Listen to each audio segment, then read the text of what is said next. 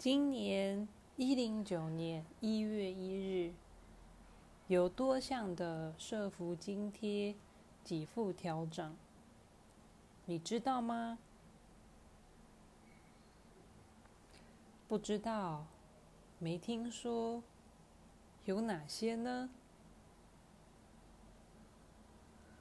我告诉你，有低收入户。家庭生活补助、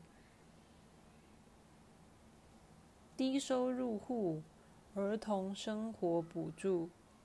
和就学生活补助、身心障碍者生活补助、中低收入老人生活津贴。弱势儿童及少年生活辅助等等。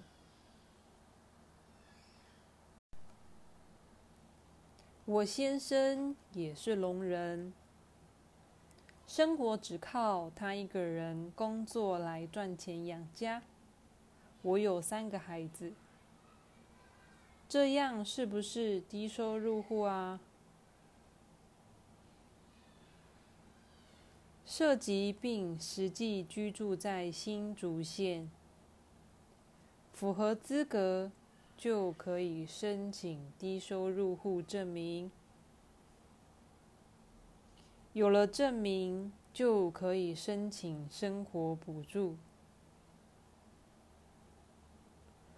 符合资格，请问要哪些资格？要符合哪些条件？我也不懂。好像申请后，他们会派员到你家访视。不过你可以到竹北市公所问承办员。好的，我去问问。但是承办员不会手语，怎么办呢？你可以跟天使之音申请手语翻译员，陪同你一起去市公所问问看，该怎么办？对呀，我怎么忘记了？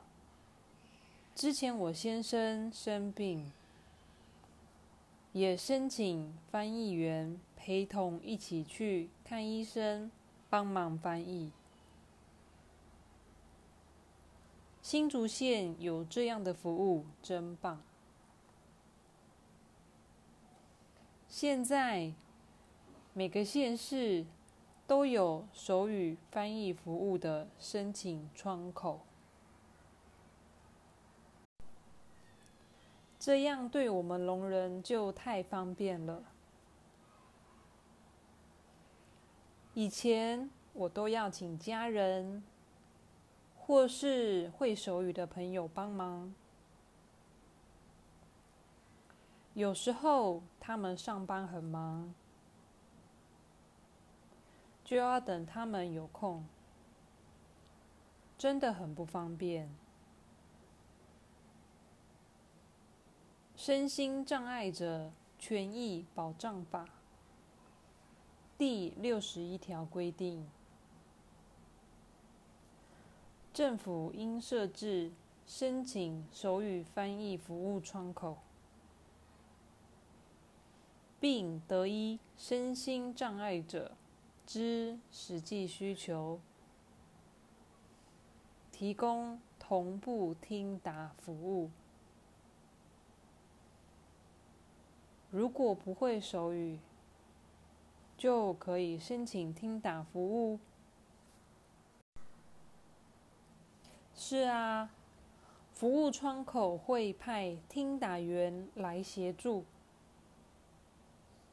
听障者就可以很清楚的了解别人在说什么。有这么好的服务啊！我弟弟的太太，他都用口语沟通。但他听力不好，公司开会或同事讲什么，他也不清楚，常常鸡同鸭讲，他很难过。还有，我要跟他沟通，但他手语又不好，真是伤脑筋。那么他以后公司开会，就可以跟县政府劳工处申请听打员的协助，解决他的困扰。是啊，我赶快回家跟他说，他一定很高兴。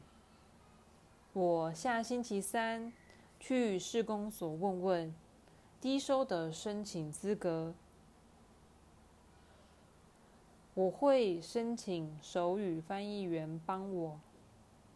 谢谢你。还有，你上次问我有关国民年金的身心障碍年金给付，你可以顺便问问。好的，谢谢，再见。